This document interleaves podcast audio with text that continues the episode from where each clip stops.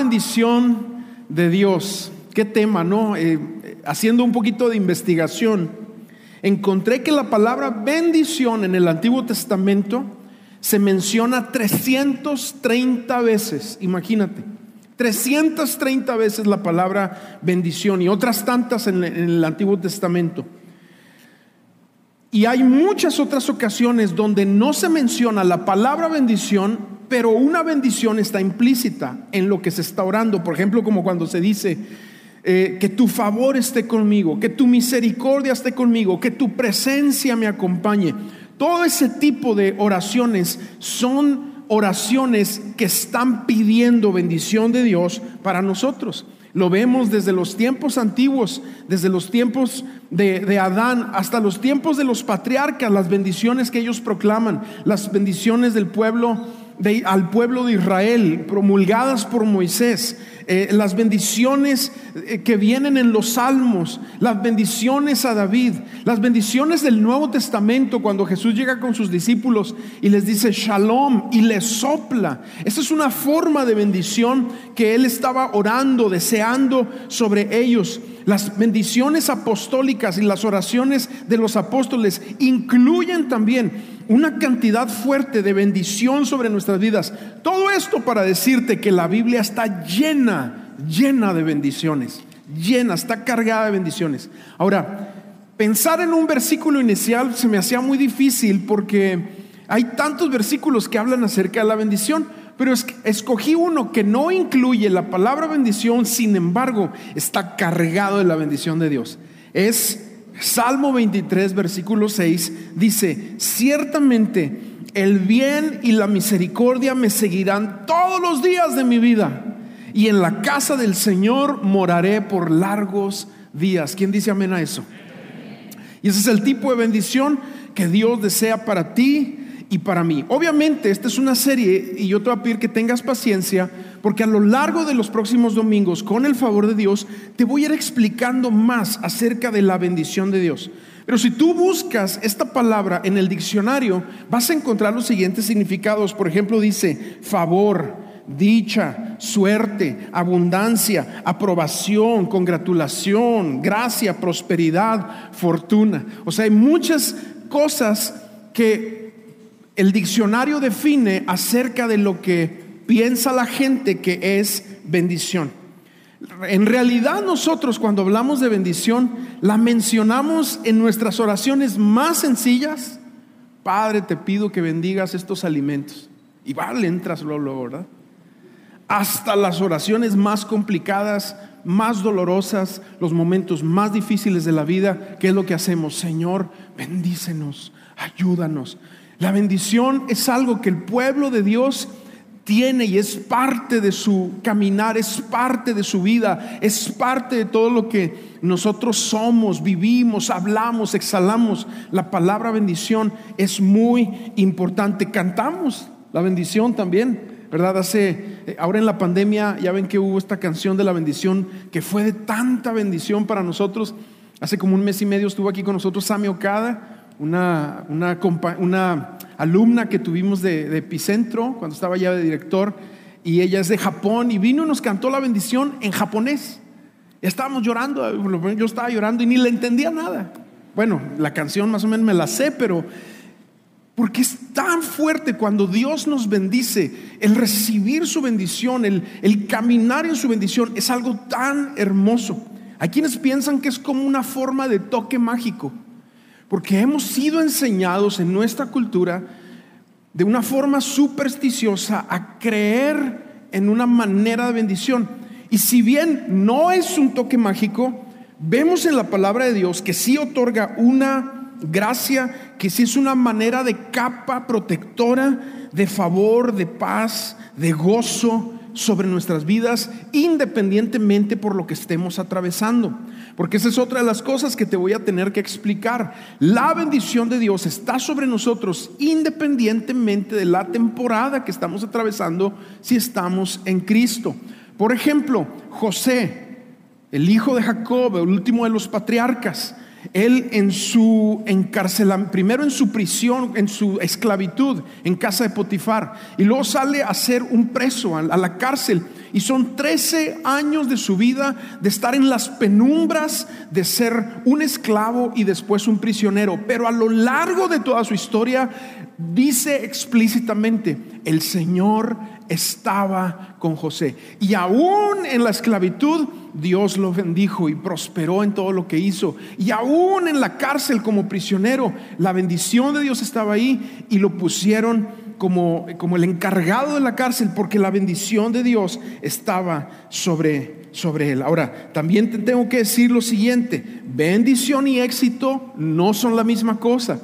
Se pudieran parecer, pero no es la misma cosa. Una está atada a conceptos y percepción humana y la otra está directamente relacionada con lo que Dios habla y lo que Dios dice en las escrituras. Una, hablando de la bendición, tiene que ver con algo interno que comienza en nosotros y se nota en lo exterior, y la otra está atada simplemente a lo exterior. Por lo tanto, te tengo que decir lo siguiente también, no toda la gente exitosa es gente bendecida. No toda la gente exitosa es gente bendecida. Y no toda la gente bendecida será personas exitosas.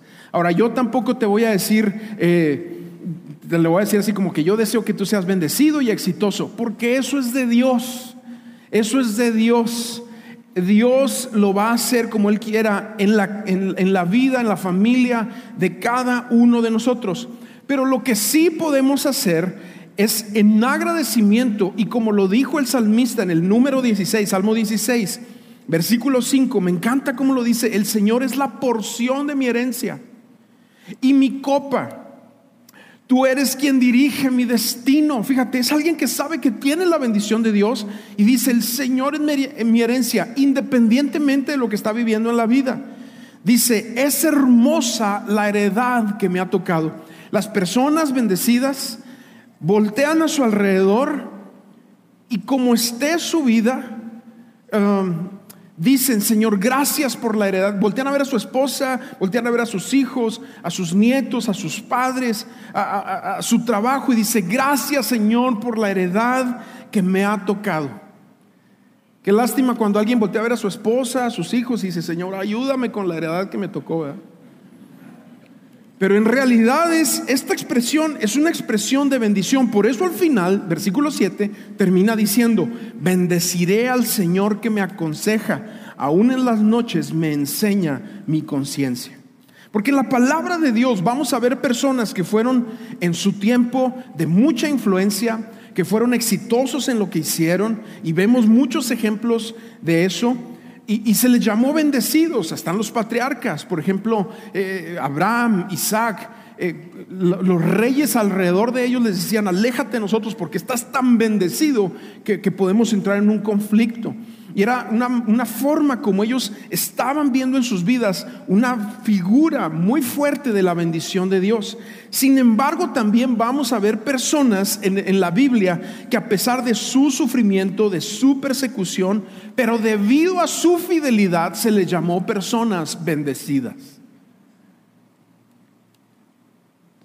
La bendición, déjame tratar de explicarlo, es como una moneda. Una moneda tiene dos caras un lado de la cara está directamente atado a Dios, a Cristo. ¿Sí? Está atado a Dios.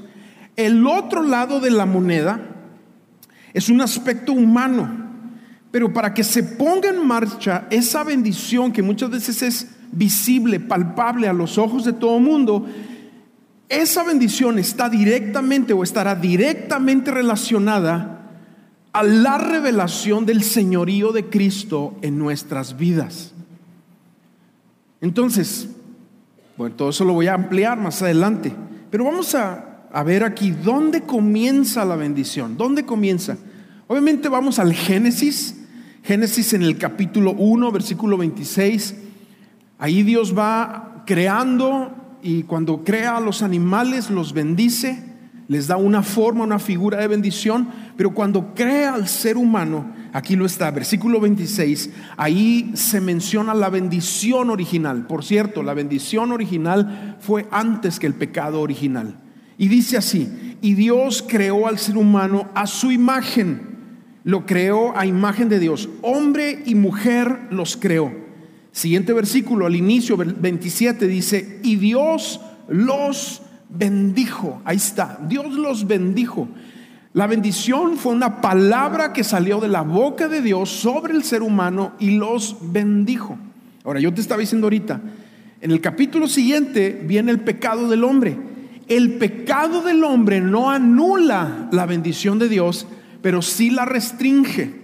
¿La restringe a qué? A un mediador. Porque lo que pasa después de que el hombre peca, y tú te has de acordar de esta parte si has leído un poquito del Génesis, es que el hombre en su, en su ignorancia y en su temor que le produce el haber desobedecido a Dios, va, corta hojas de higuera y se confecciona una vestimenta de higuera, pensando que cuando, que cuando Dios lo vea va a estar cubierto a, a través de lo que él confecciona para enfrentarse a Dios.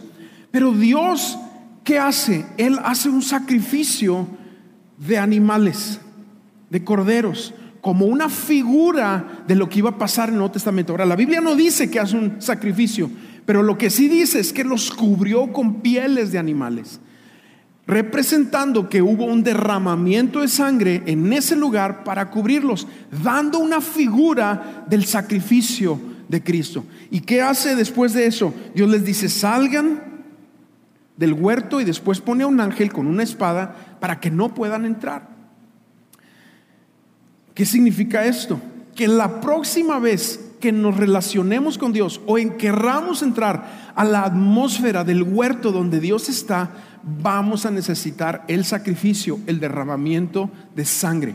En el Nuevo Testamento nosotros sabemos, porque la palabra nos lo explica, que Jesucristo, cuando lo ve Juan el Bautista venir, dice, he aquí el Cordero de Dios que quita el pecado del mundo.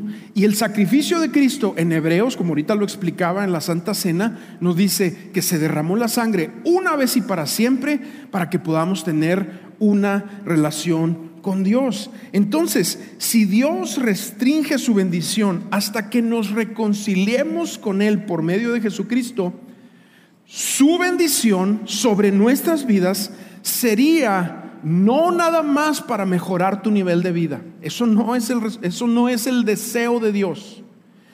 Su bendición sobre tu vida es porque Dios quiere alinearte a un plan eterno que Él tiene para este mundo y te quiere usar a ti. ¿Me estás siguiendo? Por lo tanto, más adelante, cuando se le da la bendición a Abraham, dice, haré de ti una nación grande, Génesis 12, te bendeciré, haré famoso tu nombre y serás de bendición. Bendeciré a los que te bendigan y maldeciré a los que te maldigan.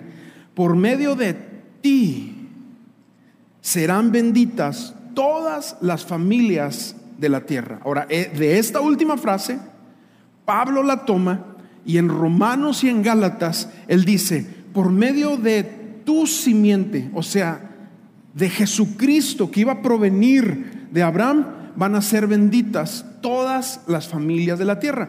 Lo que Pablo está diciendo es que nosotros, así como Abraham, somos gente bendecida o accedemos a esta bendición otorgada a Él por medio de la fe en Jesucristo.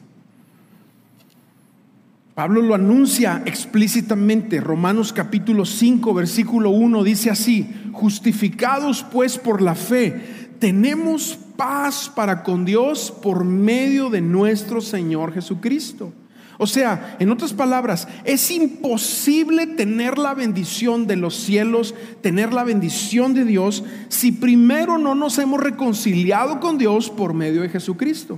Ahora, aquí podemos hablar de dos tipos de bendiciones. Y el tipo de bendición que yo te estoy hablando es aquella que viene por medio de Dios. Porque hay otras bendiciones como el sol que amanece para justos e injustos, como el agua que amanece para justos e injustos Como, como el maná se proveía en el pueblo de Israel para los justos y para los injustos. Hay bendiciones que son para todos, pero hay una bendición especial, y esto es donde, donde entramos nosotros, de Dios sobre nuestras vidas, que puede, podemos ver parte de ella en esta vida, pero el aspecto más importante de esa bendición es cuando pasemos el umbral entre la vida y la muerte, tener la seguridad de la vida eterna. Y eso solamente en Cristo Jesús. Por eso en el mismo capítulo, más adelante en el versículo 10, Romanos 5:10, dice, pues como nuestra amistad con Dios quedó restablecida por la muerte de su Hijo cuando todavía éramos sus enemigos, con toda seguridad seremos salvos por la vida de su Hijo. Así que ahora podemos alegrarnos por nuestra vida y maravillosa relación con Dios gracias a que nuestro Señor Jesucristo nos hizo amigos de Dios.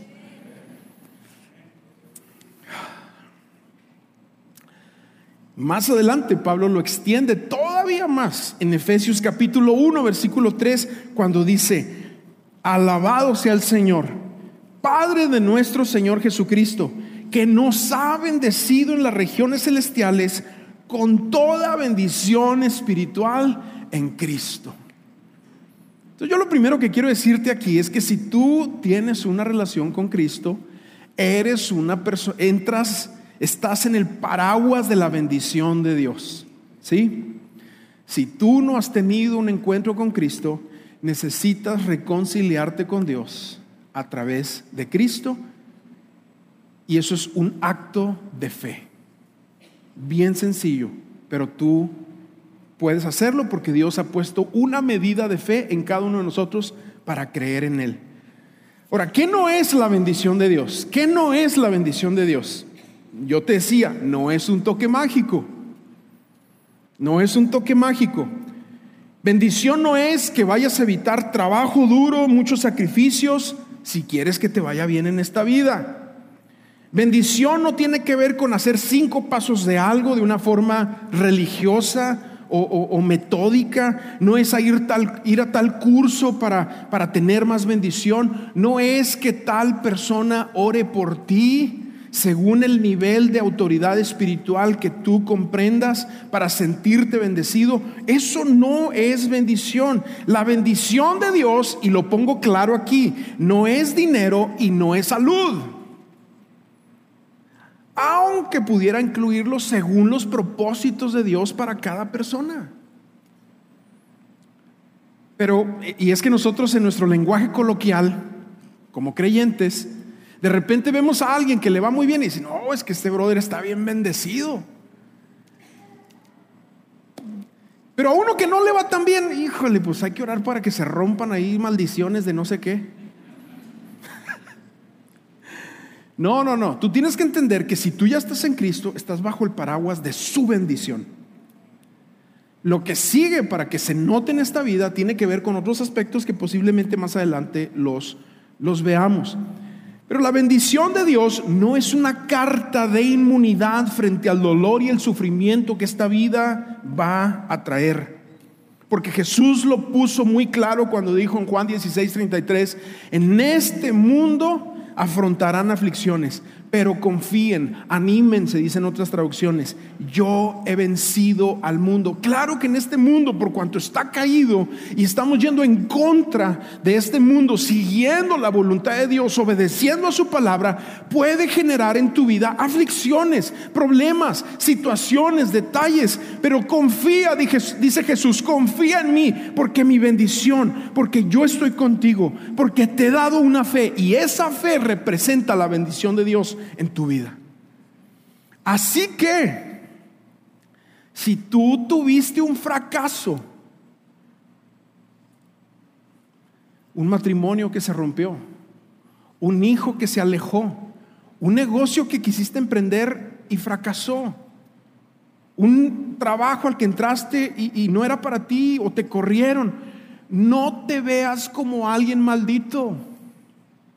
No te veas como alguien que no tiene el favor de Dios. No relacionemos prosperidad con bendición. Relacionemos eternidad con bendición. ¿Quién dice amén? Sin embargo, en esta vida sí tendremos que soportar, ya lo estamos diciendo, sacrificios, sufrimientos y hay que sostener nuestra fe. Aunque naturalmente parezca una mala decisión. Y también te quiero dejar claro ahorita desde el inicio lo que estamos hablando. Dios no bendice la desobediencia, tampoco bendice el orgullo, la codicia o la pereza. Dios no bendice la mentira ni el pecado. Dios no bendice la falta de esfuerzo y la falta de integridad. Eso lo tenemos que tener bien claro. Si queremos nosotros ser receptores de la bendición de Dios, tenemos que alinearnos a la manera de Dios de hacer las cosas. Debemos de posicionarnos para recibir la bendición de Dios y es entender algo. Dios bendice a los que hacen las cosas bien. ¿Me escucharon? Dios bendice a los que hacen las cosas bien. Aunque como te lo decía, aunque lo que tú estés viendo naturalmente pareciera como que te estás equivocando. Si tú estás siguiendo la palabra y en tu corazón, en respuesta a la revelación del señorío de Cristo, estás siguiendo sus mandamientos, no de manera religiosa, entonces estás siendo posicionado para que la bendición de Dios se derrame sobre tu vida.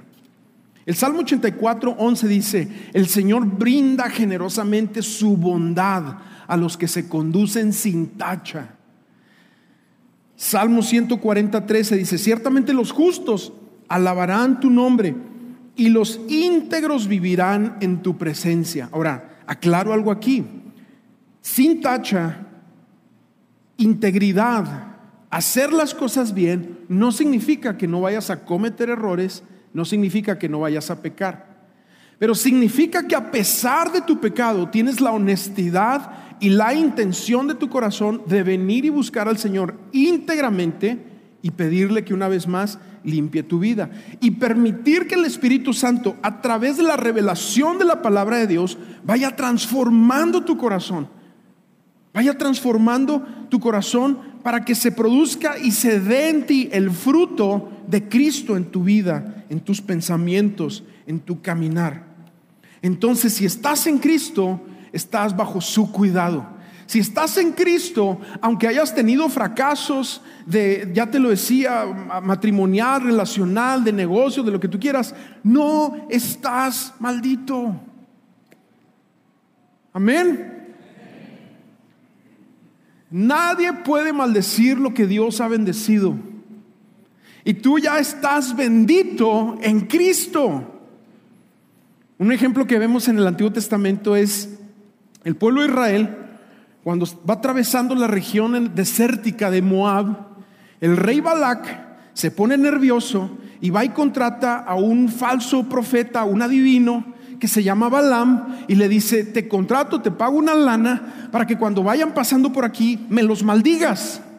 Entonces, bueno, la, famosa historia, la burra de Balaam, eh, hay mucho que transcurse, eh, sucede en la historia, pero cuando Balaam se quiere parar enfrente del pueblo para maldecirlo, y cuando van a salir las maldiciones que él ya había pensado, empieza a salir benditos de Dios. Dios está con puras bendiciones empiezan a salir de su boca, porque no se puede maldecir lo que Dios ya ha bendecido.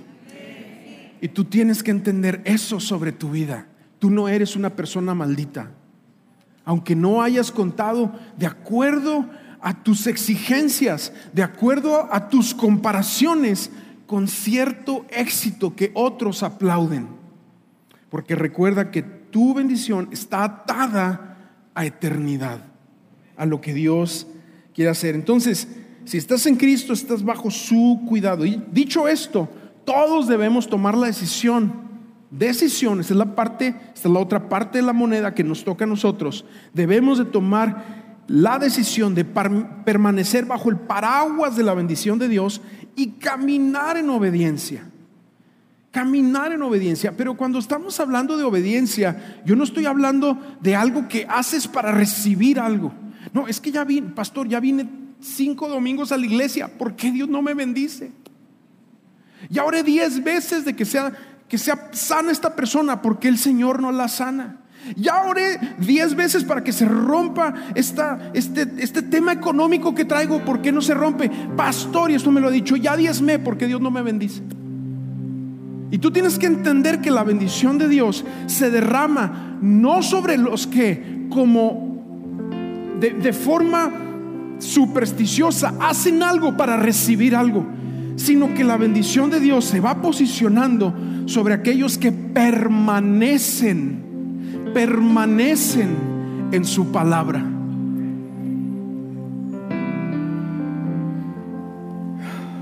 Por ejemplo, dándote unos ejemplos así para que podamos entenderlos. Cuando nos salimos de las vallas, del cerco de la bendición, de la voluntad de Dios, que por cierto es buena, agradable y perfecta, nos sometemos a consecuencias del pecado.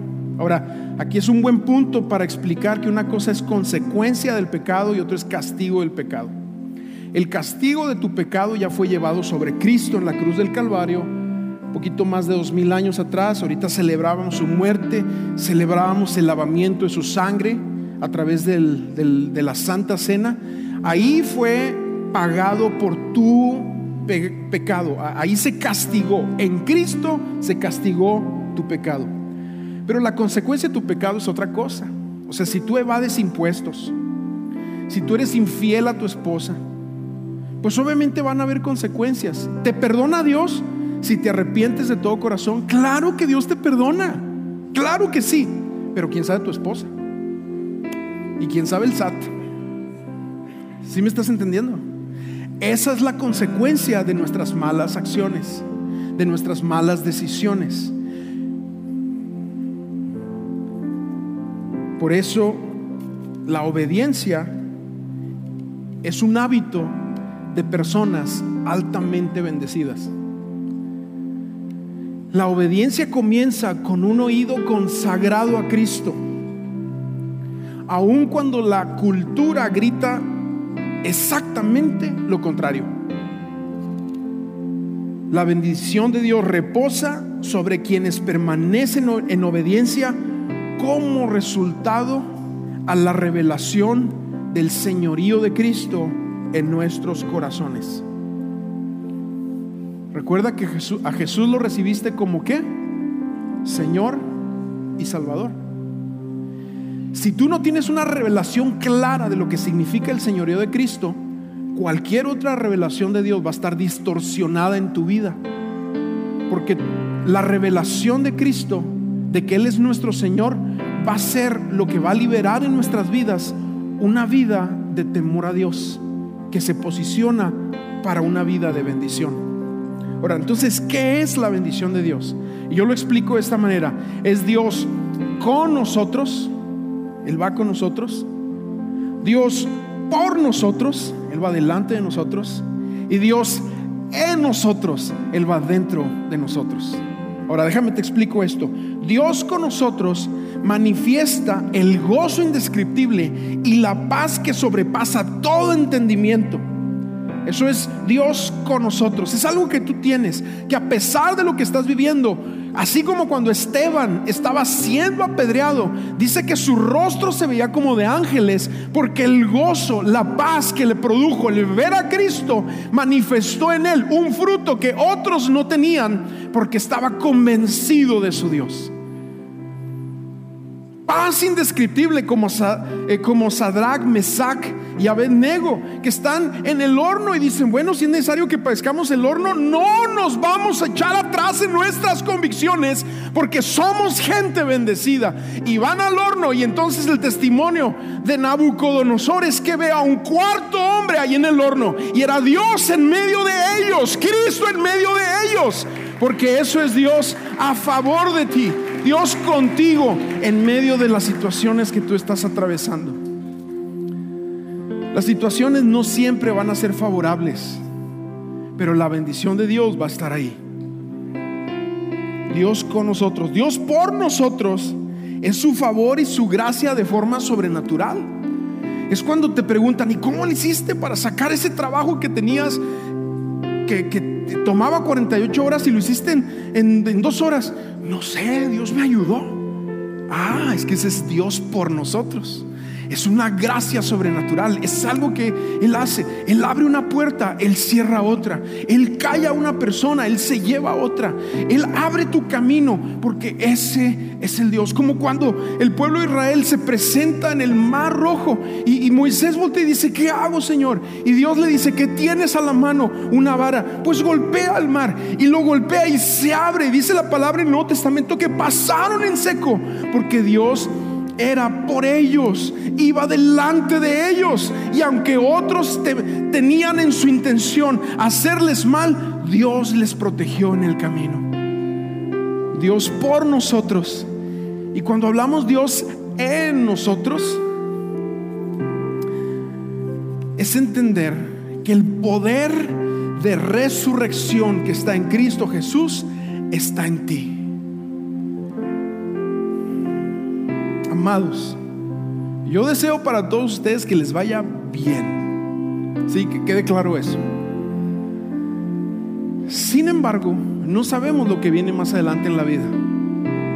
No sabemos si se va a desatar una persecución contra los cristianos. No sabemos si se va a voltear el mundo a ser como actualmente es en otros países donde, donde el cristianismo es ilegal.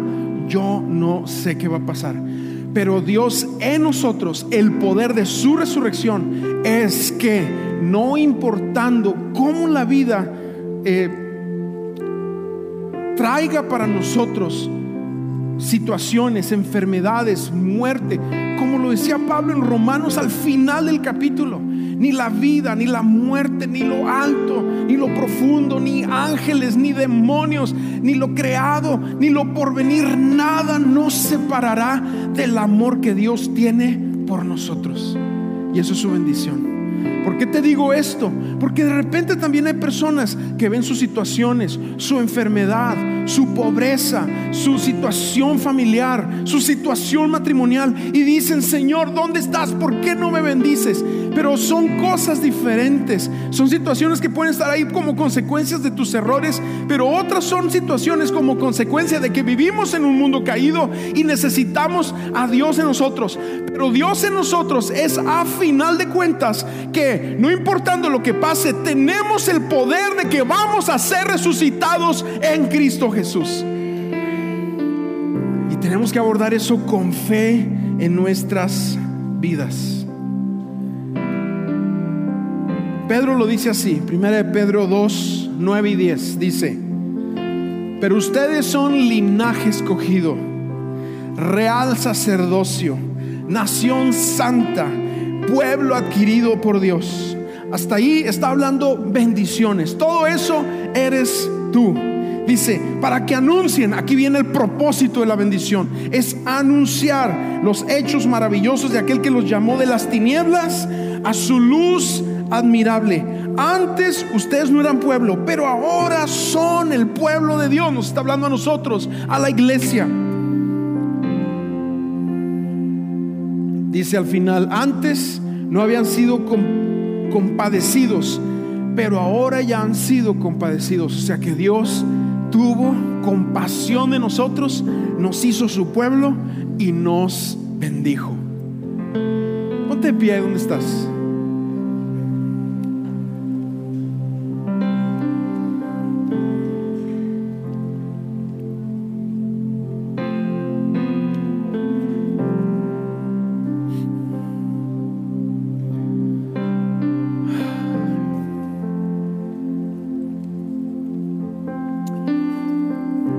Estábamos mi esposa y yo meditando, meditando en, en, cosas que muchas veces Dios ha traído a nuestras vidas y corazones y que también Dios nos ha hablado a través de otras personas.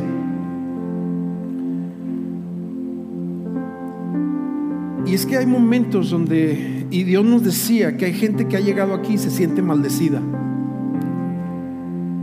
o gente que ha salido de otras iglesias con una forma de maldición. Otra vez, no es maldición, son palabras que se las lleva el viento. ¿eh? Son palabras que se las lleva el viento.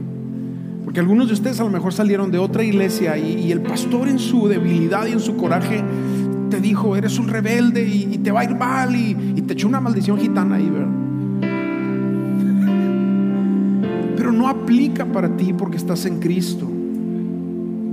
Ahora explicaré más adelante esto. Pero lo que sí te quiero decir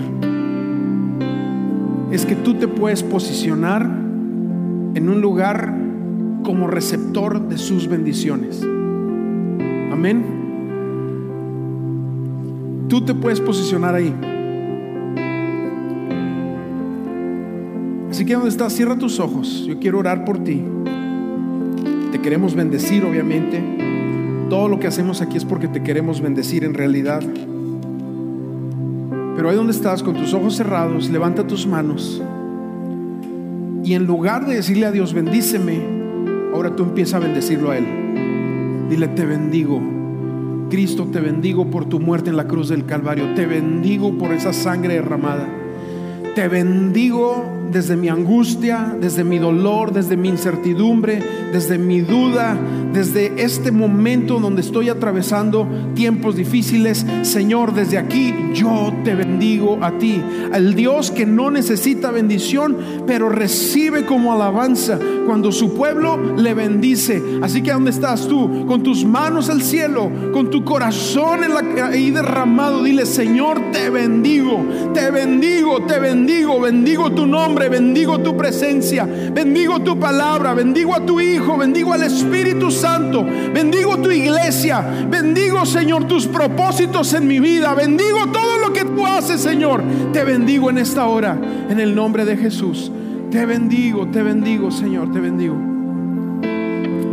Padre, en el nombre de Jesús, y oro en esta tarde para que tu bendición repose sobre cada uno de nuestras vidas, de nuestros hogares que esa paz indescriptible, que ese gozo que este mundo no, no tiene, que ese poder de resurrección, que ese, que ese refugio en tu palabra esté en cada corazón. En el nombre de Jesús oramos. Amén y amén. Iglesia, que Dios les bendiga.